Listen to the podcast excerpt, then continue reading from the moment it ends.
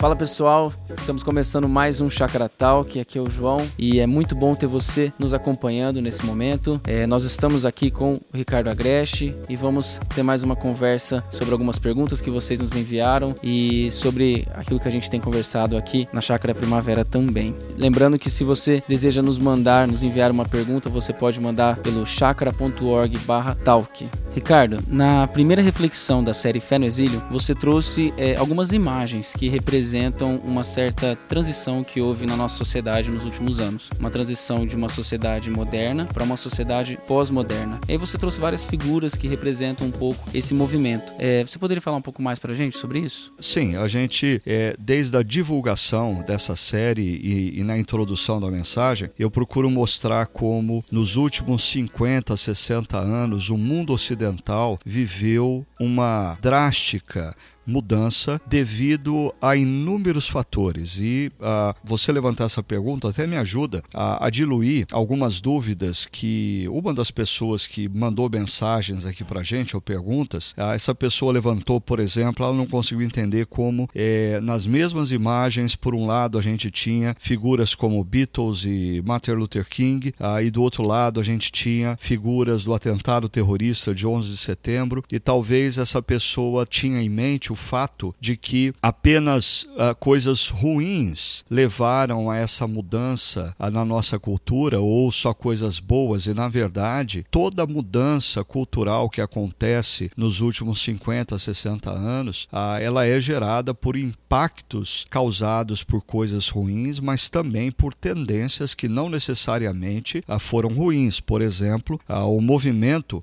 de defesa dos direitos civis dos negros nos Estados Unidos é uma coisa certamente positiva. No entanto, ele emerge como fruto desse movimento de grupos na sociedade querendo romper com o status quo anterior. Então, isso vai acontecer no movimento feminista, isso vai acontecer no movimento hippie, isso vai acontecer no meio uh, dos negros norte-americanos. Ou seja, nós não estamos atribuindo valor de algo ser bom ou ruim, mas é esses movimentos eles representam uma época, uma época de ruptura com valores e princípios que pertenciam à sociedade estabilizada anterior. E quando essa ruptura acontece, junto com muitas coisas ruins que existia ah, naquela sociedade moderna estabelecida, são jogados fora também alguns princípios e valores que não necessariamente eram ruins, mas são abandonados em meio a todos esses movimentos que vão surgindo, né? E uh, uma outra dúvida que emerge dessa, talvez dessa mesma pessoa, né? Acerca da representação que a gente faz de uma família nos anos, no início dos anos 60 e de uma família ah, na segunda década do século 21, né? É, certamente a pessoa fala, ah, mas não seria mais significativo ter uma mãe solteira como representação dessa família do início dos anos 60 do século passado? Eu diria não. Talvez a pessoa queria é, se referir à mãe solteira ah, Uh, eu acho que a imagem que nós usamos, que é fruto de uma série norte-americana chamada Modern Family, que eu digo que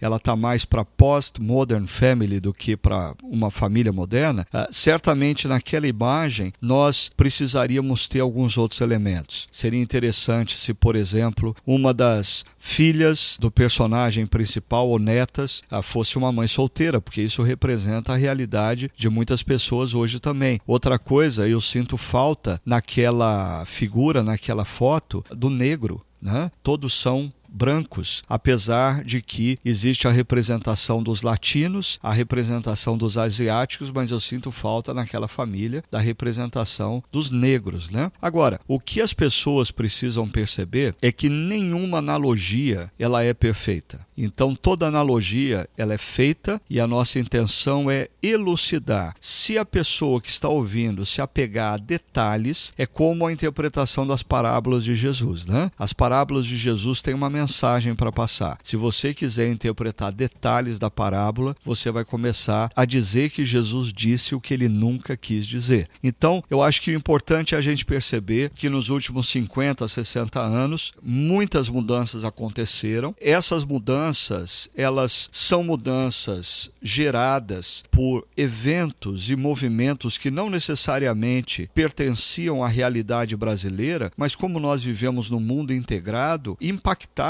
a vida no Brasil. Por exemplo, o movimento de estudantes nas universidades francesas no final da década de 60 incentiva os estudantes que estavam aqui debaixo ah, do golpe militar a se tornarem mais conscientes e também reivindicarem os seus direitos e também a Tropicália no Brasil vai ser um movimento que também tende à ruptura com todo o padrão anterior, ou seja, o importante é a gente perceber que nos últimos 50 a 60 anos um grande deslocamento cultural aconteceu ah, e nós estamos vivendo hoje a nossa fé num mundo completamente diferente do mundo do início dos anos 60. É, e acho que é importante deixar claro mesmo na sua fala é isso, né? Você não está se apegando a particularizações, né? E fazer um julgamento de cada um dos movimentos, né? E sim daquilo que acontece em termos mais gerais, né? Aham.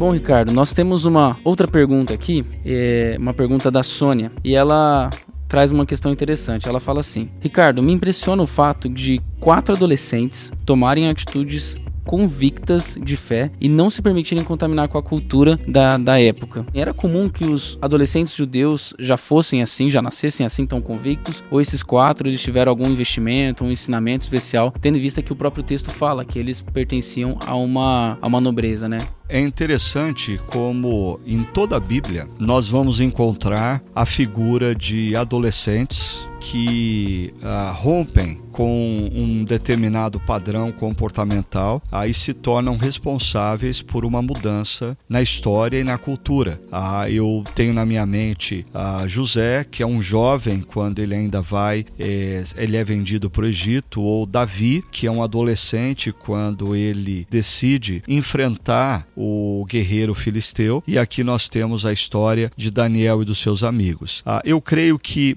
isso nos mostra uma coisa. Sociologicamente falando, a adolescência e a juventude é um período grandemente caracterizado pela nossa necessidade de sermos aceitos pelo grupo. Então, existe uma grande tendência entre adolescentes e jovens a se subordinarem à cultura vigente do grupo. O que o grupo gosta, eu gradativamente passo a gostar. O que o grupo faz, eu gradativamente passo a fazer. No entanto, existe um fator na adolescência e na juventude que é a rebeldia. E essa rebeldia, muitas vezes, ela emerge com uma coisa ah, ruim principalmente para os pais, para os professores ou para aqueles que precisam liderar os adolescentes e jovens, mas em alguns momentos da história, essa rebeldia, ela gera justamente a ruptura necessária que pessoas mais velhas, às vezes em nome da sensatez, em nome da sabedoria, parece que elas jamais fariam aquela opção. Eu costumo brincar dizendo o seguinte: que ah, Deus me deu ordens numa fase da minha vida que ele sabia que eu era inconsequente. Algumas coisas que eu comecei na minha juventude, talvez hoje, com 50 e poucos anos de idade, eu jamais começaria. Por quê? Porque ah, na minha juventude eu era inconsequente. Assim como Davi desce para guerrear contra um gigante filisteu, e isso é uma grande inconsequência, mas Deus usa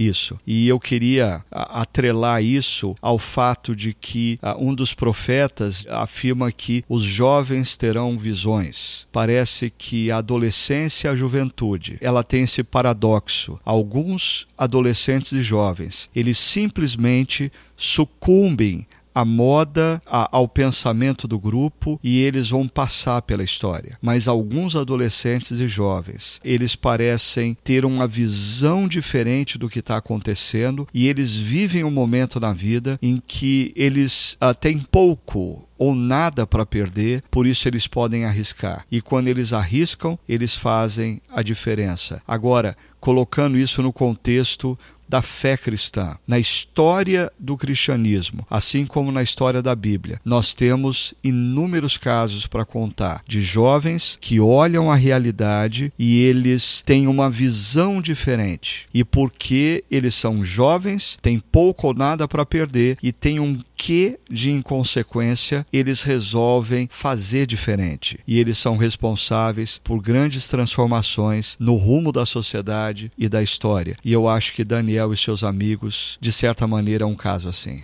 E como você acha que Daniel e seus amigos, o exemplo deles pode impactar hoje jovens e adolescentes? Como eles podem usar da energia que Deus tem dado a eles, até para ser um pouco inconsequentes em alguns momentos, da forma correta? O que, o que eu percebo é que parece que a, a primeiro que se fala muito de adolescência tardia hoje, que, os, que a adolescência hoje vai até quase 30 anos. Os jovens eles estão demorando para tomar decisões importantes e, e tal. Assim, e parece que a, toda a energia que se tem nesse momento é dissipada em outras coisas, é absorvida por jogos, por, por entretenimento, não que isso seja errado em si, né? Mas acaba que isso absorve todo, todo aquele, esse ímpeto, essa vontade, essa transformação que poderia ser ocasionada pelo movimento dos jovens e adolescentes. Como você acha que jovens e adolescentes, no contexto de fé no exílio, podem usar a sua energia e a vontade que tem para realmente impactarem e serem sinais de Deus no meio desse, dessa sociedade. Bom, primeiro a gente precisa é, sempre fazer uma grande distinção entre uma pessoa inserida num determinado contexto cultural que nada tem de relação com Deus e nenhum compromisso como discípulo de Jesus. Nós estamos falando ah, de um jovem inserido num contexto cultural que a gente tem chamado de um exílio, ou seja, onde toda a cosmovisão ao nosso redor conspira contra ah, os nossos princípios e valores cristãos cristãos, mas esse jovem, ah, ele tem um compromisso, seguir a Jesus. Então, eu diria que essa inconsequência, essa tendência à rebeldia, ah, ela precisa se voltar na direção ah, desse secularismo que tenta nos formatar e nos conformar. Às vezes, a gente, como jovem, aponta a nossa rebeldia, eh, por exemplo, para os pais, para os líderes e a nossa inconsequência para o uso de bebida, de drogas ou qualquer coisa parecida. Agora, ah, eu acho que debaixo do senhorio de Jesus, ah, essa nossa inconsequência ela se torna uma coragem para fazer diferença. A nossa rebeldia ela se transforma numa visão ah, do que o mundo pode ser, de coisas que podem podem acontecer e fazer diferença. É claro, eu acho que a gente vive numa sociedade, e eu acho que é parte dessa cosmovisão, ah, uma sociedade que nos convida constantemente ao entretenimento. E a grande questão é a gente se conscientizar de quão curta é a vida, como você mesmo disse, João. Eu acho que o entretenimento faz parte. Não existe nenhum problema em você ter um tempo para se divertir, mas a grande questão é quando o entretenimento gera em você alienação quando você passa horas na frente de um computador, horas na frente de redes sociais, hora na frente de videogames, hora assistindo maratonas de séries, enquanto o mundo está carecendo de pessoas que venham a fazer diferença, enquanto existem moradores de rua que precisam da compaixão de cristãos, enquanto existem pessoas injustiçadas que precisam que jovens cristãos ah, deem atenção à causa delas e falem em nome delas, enquanto desastres ecológicos estão acontecendo e jovens podem se mover na direção da defesa da natureza, na defesa do meio ambiente. Ou seja, eu acho que debaixo de Jesus a nossa inconsequência ela se reverte em coragem e a nossa rebeldia na capacidade de enxergar o que ninguém ainda enxergou, mas é uma visão do reino na qual eu me engajo e faço diferença. A história está repleta de jovens que, nas mãos de Deus, fizeram a diferença em momentos históricos caóticos. E por isso eu acho que o entretenimento hoje, as redes sociais, a forma como a gente lida com a sexualidade podem ser elementos. A Karl Marx no passado dizia que a religião era o ópio do povo, para falar ou para se referir que pessoas religiosas se tornavam cegas e passivas diante das injustiças sociais. Talvez na geração de hoje a gente pudesse dizer que o entretenimento, o sexo, a, as redes sociais se tornaram o ópio que faz com que muitas vezes essa geração não abra os olhos para o mundo real e gaste o seu tempo na construção de ideais que vão fazer história e vão marcar a vida de homens e mulheres na sua geração. E eu acho que isso tem muito a ver com aquilo que você falou na primeira reflexão da série Fé no Exílio, que é a, uma linha que Daniel traça para manter a sua identidade e a sua relevância. Como que você acha, de forma prática, assim, que não só jovens, adolescentes, mas pessoas em geral que têm vivido a fé no exílio podem também traçar essa linha para manter a sua identidade e a sua relevância? Bom, primeiro é, é, é, importante a gente lembrar que foi mencionado que essa linha, ela é a linha estabelecida por Daniel não é uma normativa, ou seja, todos nós vamos manter a nossa identidade e relevância se nós passarmos a comer apenas legumes. Não, a linha é uma referência. Daniel, no seu contexto, percebeu que se ele avançasse aquela linha, ele ia aceitar privilégios e os privilégios privilégios gradativamente iriam uh, fazer dele um refém e ele perderia a capacidade de assumir posicionamentos a partir da sua identidade e fazendo diferença na cultura que ele estava inserido. Então, eu uh, acho que cada um de nós, em diferentes fases da vida e em diferentes áreas profissionais, precisamos parar e pensar qual é essa linha na minha vida que se eu avançar, uh, eu estou rompendo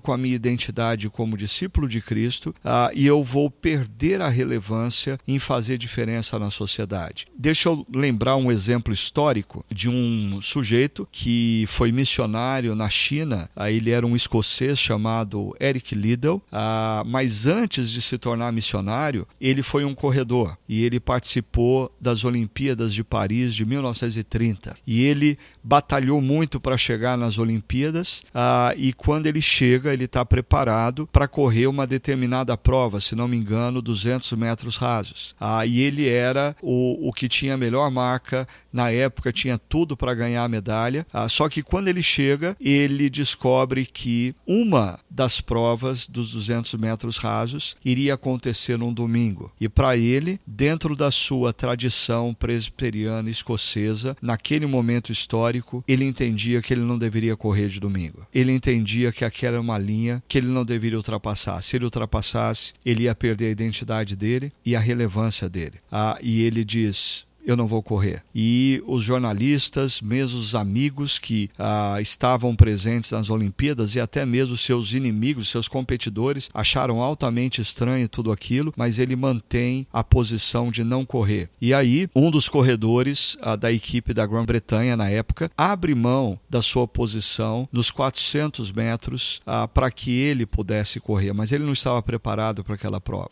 E aí, Eric Liddell ganha a medalha de ouro nos 400 metros, Deus o abençoa e ele se torna referência de alguém que, num determinado momento da vida, ah, ele estabelece uma linha. E aí eu queria chamar a sua atenção para o seguinte: da mesma maneira como o que torna Daniel e os seus amigos mais saudáveis e fortes é a bênção de Deus e não os legumes que eles comem, mesmo que você escute essa história de Eric Liddell e diga: Ah, mas esse negócio de domingo, a maneira como ele lidou com o domingo, ah, é um legalismo. Eu diria, eu concordo, era um legalismo, mas é interessante, para ele aquilo era importante. E ele fez de coração, e Deus o abençoou. Ou seja, todas as vezes que nós estabelecermos uma linha, vai demandar de nós duas coisas muito importantes. Estabelecemos aquela linha com a motivação correta. Eu quero agradar a Deus acima das pessoas. Segunda coisa muito muito importante. Eu vou exercitar fé. Quando eu estabeleço essa linha e digo eu não vou cruzar, aí eu tenho que crer que Deus vai estar comigo e vai me abençoar. Então, num determinado momento, um amigo músico veio e perguntou para mim qual seria a minha linha. Ah, eu disse: O que, que você acha que seria? Ele disse: Ah, não sei, eu estou cansado demais para pensar nisso agora. Eu falei: Cansado por quê? Você tocou a noite toda? Ele falou: Ah, toquei a noite toda e vou tocar a próxima noite. Falei: Bom, ah, talvez uma das linhas que você precise na sua profissão determinar é o quanto você vai trabalhar. Ou seja, não abrir mão do seu descanso. Ah, eu sei que se você trabalhar todas as noites, você vai ganhar mais. Mas se você estabelecer uma linha dizendo eu não vou trabalhar tais dias porque eu preciso de renovação física e emocional, é uma linha que você traça com a motivação correta para Deus e exercendo fé. E eu acho que assim, um profissional que lida com negócios, ele precisa traçar determinadas linhas. Um médico que atua na rede pública, ou um médico do setor privado, ah, ou mesmo um pastor, é, ele precisa parar e olhar quais são as linhas que, se você ultrapassar, você fere princípios bíblicos e, consequentemente, você abre mão da sua identidade e perde a sua relevância. Como eu disse durante a reflexão, reflexão. Eu não queria ficar traçando linha por linha, mas eu queria provocar os ouvintes a pensar na sua esfera profissional, na sua esfera pessoal, quais são as linhas que você precisa determinar e dizer: eu não vou ultrapassar isso, porque se eu ultrapassar, eu perco a minha identidade como discípulo e perco a minha relevância diante das pessoas. Sim, e um, um ponto que você chamou a atenção para a gente também nessa reflexão foi sobre o,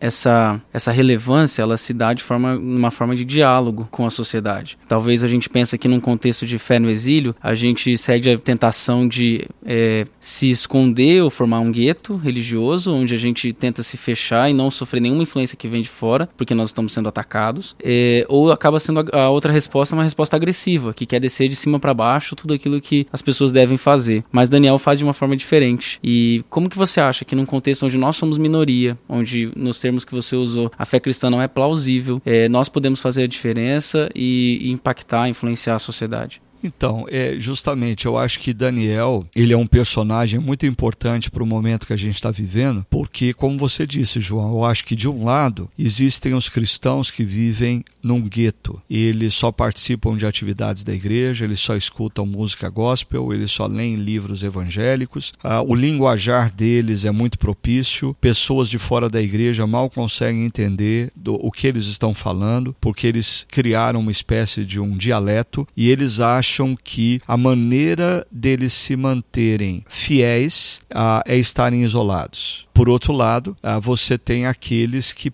partem para a agressão. Eles estão nas redes sociais, eles se relacionam com seus amigos não cristãos, mas eles estão sempre demandando, brigando, um espírito bélico, é, achando que se eles convencerem as pessoas ah, na base da força, elas vão se tornar ah, seguidoras de Jesus. E Daniel é uma terceira via. Daniel, ele é um indivíduo que reconhece que existe uma estrutura na Babilônia de pensamento. E as pessoas que vivem na Babilônia, elas são reféns na sua mente e no seu coração dessa estrutura de pensamento. Logo, ele, como minoria, ele não vai se submeter passivamente, se omitir diante de determinadas situações, mas ele não vai partir para agressão e para intolerância. Não, ele estabelece como ah, o primeiro passo sempre o diálogo. Ele vai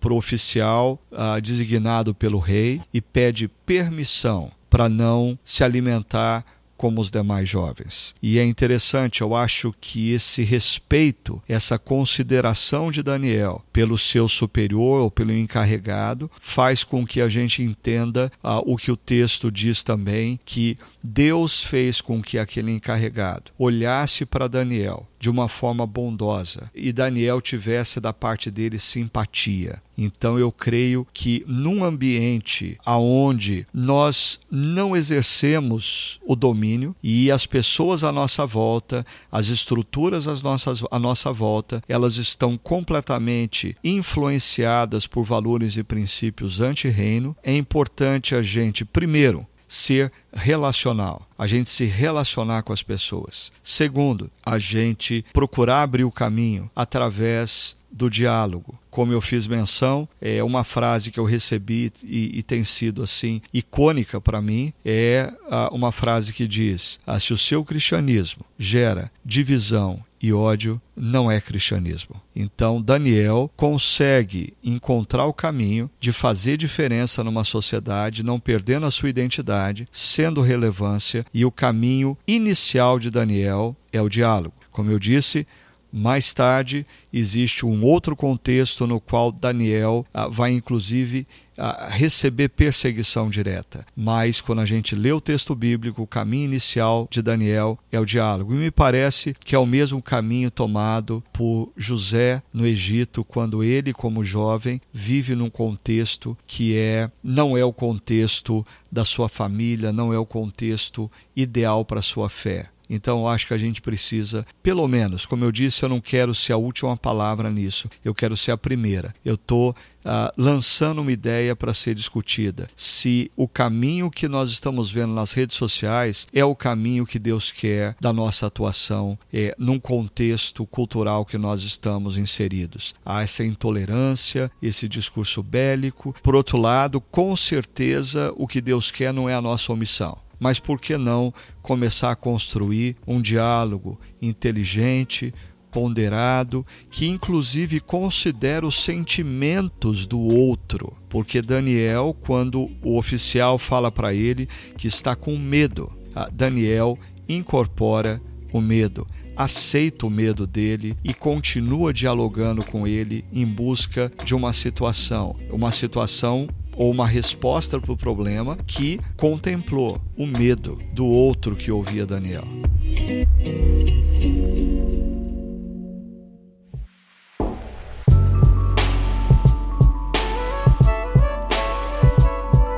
É, na sua primeira reflexão, você trouxe esse contexto de resistência e diálogo, mas o que, que vem depois disso? Bom, é, depois de introduzir a situação de Daniel, dos seus amigos e mostrar como eles funcionam nessa terceira via é, do, do diálogo e procurando ganhar espaço para fazer diferença, a gente vai é, refletir sobre o capítulo 2 de Daniel, mostrando como uma crise emerge. Uma crise emerge na Babilônia, colocando em risco a vida de todos os mágicos, de todos os gurus, de todos os feiticeiros, ah, de todos os estudiosos, de todos os acadêmicos, porque essas coisas todas se misturavam na Babilônia. E quando a vida de todos eles ah, se encontra em risco, ah, emerge Daniel fazendo diferença. Então a crise é uma oportunidade para a gente fazer diferença. E eu acho que é importante a gente pensar um pouco nisso, porque nós estamos uh, numa, num momento histórico onde, por exemplo, existe uma grande crise na área ecológica do nosso país. Bom seria se uh, os cristãos se apresentassem como solução. Nós vivemos uma crise na área econômica, social do nosso país. Nunca no nosso país a diferença entre ricos e pobres foi tão grande. Isso gera miséria, isso gera desemprego, isso gera mais moradores de rua, isso gera crianças desamparadas é uma grande oportunidade para cristãos e a própria igreja se apresentar como uma solução. Até, João, se você me permite, eu queria fazer uma coisa. É, para os nossos ouvintes, eu queria pedir uma ajuda. Se eles conhecem histórias de pessoas no nosso contexto brasileiro que, em meio a uma situação de crise, se apresentaram como solução e transformaram aquela realidade, manda essa história para gente. Eles podem mandar essa história gravando um vídeo no celular, ou podem, se eles têm essa história em algum outro local na internet, mandar para a gente o link. A gente gostaria de conhecer, ou talvez seja uma história até pessoal, de como a pessoa, num contexto de crise do seu bairro, da sua cidade, é, é, da organização que ela pertence, como ela, sendo discípulo de Jesus, fez diferença e foi usada por Deus para mudar aquela situação. Ah, só deixo com você aí para você passar a dica pro pessoal como o pessoal pode mandar isso para vocês. Beleza, é pessoal, você pode mandar para a gente essa história no comunicação, comunicação@chakra.org. Lembrando que comunicação você coloca sem cedilha e sem o tio, fica comunicacão. Esse é o nosso e-mail. Mas você também pode nos marcar nas redes sociais. Se você quiser gravar um vídeo no Stories, postar um vídeo no seu feed, é, a gente consegue pegar depois esse vídeo, conhecer essa história um pouco mais e vai ser muito bom aqui pra gente trazer isso aqui dentro dessa discussão.